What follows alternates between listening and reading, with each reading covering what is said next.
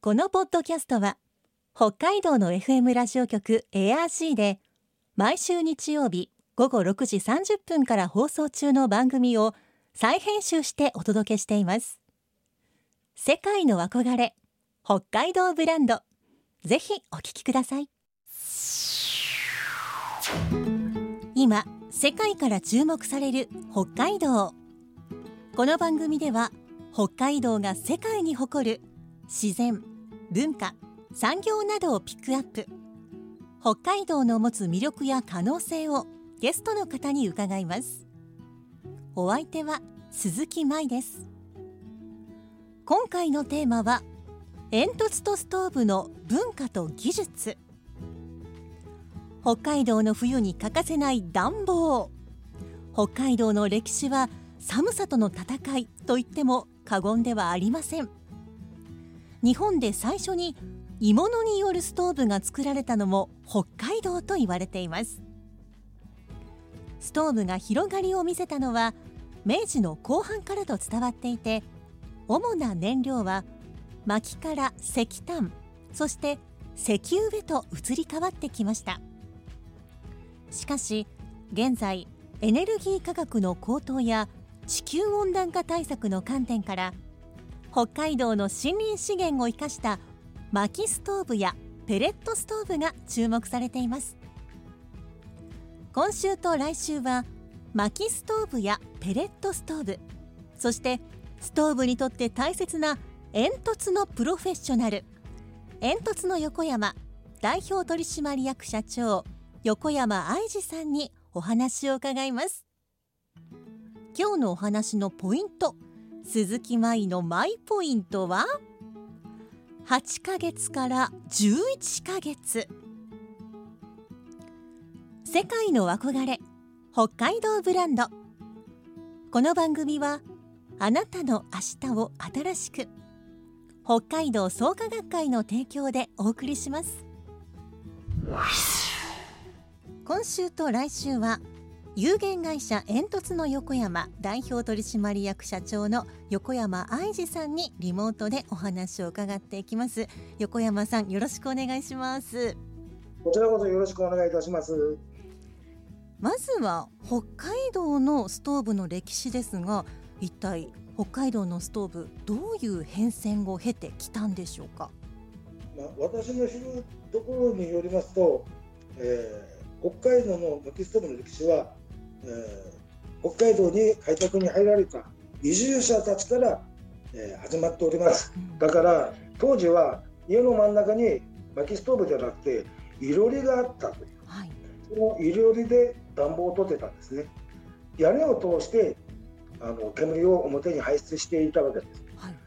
とともに煙とともにせっかく温められた空気もそこから出ていってしまう。うん、これでは北海道の寒い生活にはやっぱり適合しなかった。はい、そこで先人たちはいかにしてこの温められた空気を表に出さない工夫として煙突を考えた。はその煙突をつけることによって煙は煙突を通して表に出て暖かい空気はできるだけ家の中で保存していたということから始まっていきます。はい、で、えー当時はそこから始まって、まあ、暖房として薪ストーブが使われるようになってきたんでしょうか？そうですね、えーシンプルながらでも、えー厳しい冬に対抗するために強力な暖房力暖房能力を持ったものがやっぱり必要だったと思います。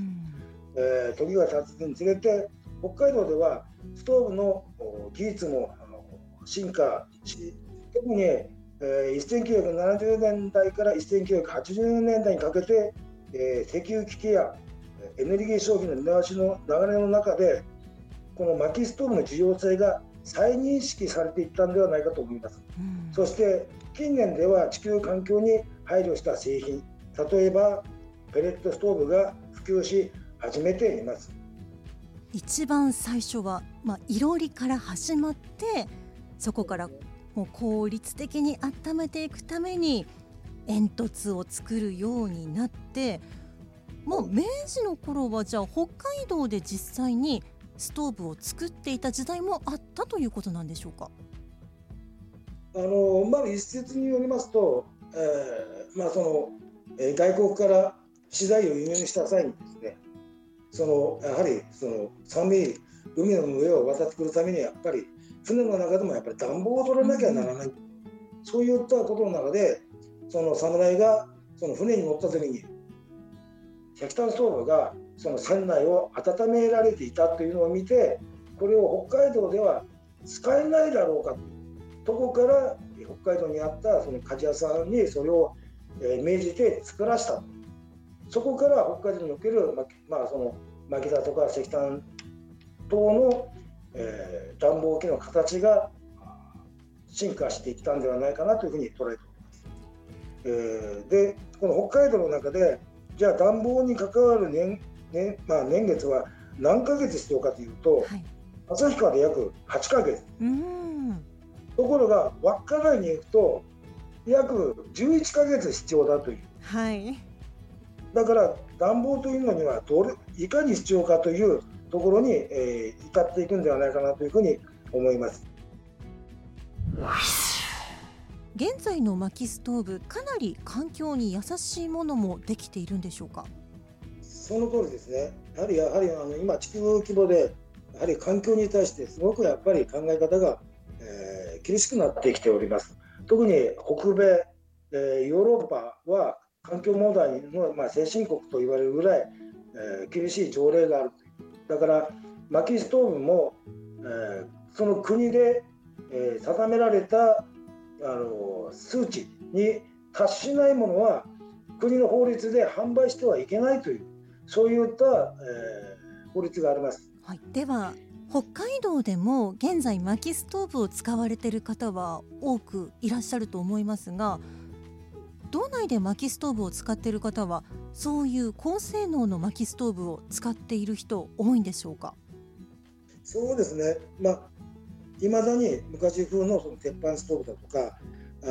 あ、まあ、そういったものも販売されておりますけれども、えー、主にやはり、えー、その特に今の薪、まあ、販売されている薪ストーブは一次燃焼は当たり前であって二次燃焼三次燃焼といってそういった基準をクリアしているストーブを使う方が異常に増えてきた煙突から煙が出るのは当たり前と思っていた方々がある程度の温度に達すると、はい、もう煙が見えない、はい、だけれど薪が燃えてる匂いはするんだけれど煙が見えないというそういった、えー、状況にあります。まあ、高性能の薪ストーブは薪を燃やした煙をストーブの中でもう一回燃やしてまたここで温まるということなんですね。そうですね当然はそのじゃあどのぐらい燃やすのかというと燃焼効率はやっぱり70%が当たり前だったんですけど最近はやはりその燃焼効率80%を超えるものがもう最近出てきているというそれだけの高性能の仕組みがストーブの中に組み込まれているというちなみに横山さんの会社では薪も販売してるんですか？薪も大体年間約150流米ほどは販売しております、ね、これは北海道産の木を使っているんですか？ほとんどがまあ動産材で動産材にしてもですねちゃんと乾燥した薪を燃やすということが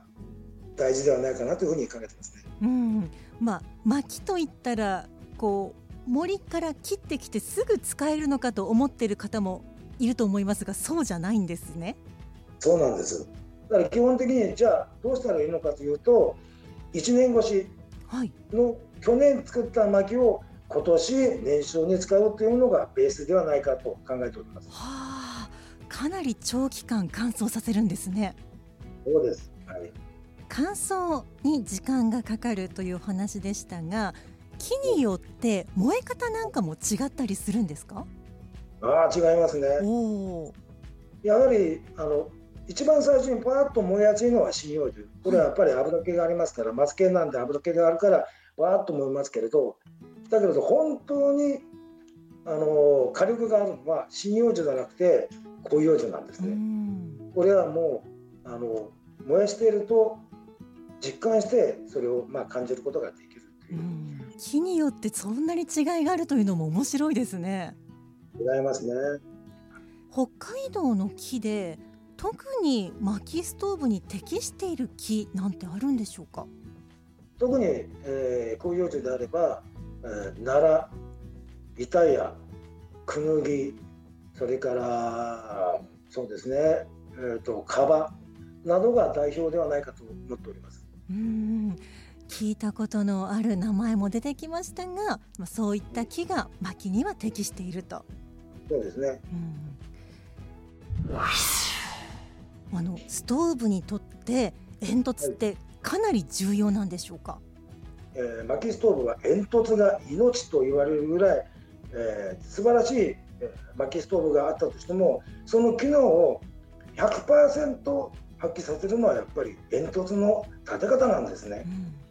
また風向きだとか高さまた雪の量などさまざまなあ状況に適合した煙突を施工することでドラフトという吸い込みを発生させます、うん、だから100軒の家があったら100通りの煙突を考えて建てていかなきゃならないということにつながっていきます。煙突は煙を通す、えー、パイプではなく、えー、煙が通る道だと考えております。うんうん、またもうヨーロッパではこう煙突の掃除をしている方すごく大事にされているそうですが、えー、ドイツでは、はい、マイスターという称号も、えー、ある誇り高い仕事でもあるし、うん、そういったプライドを持って今現在もこの仕事をあの、まあ、継承しているところであります、うん、そういった若い方たちと一緒にお仕事をしているということなんですね。そうですね。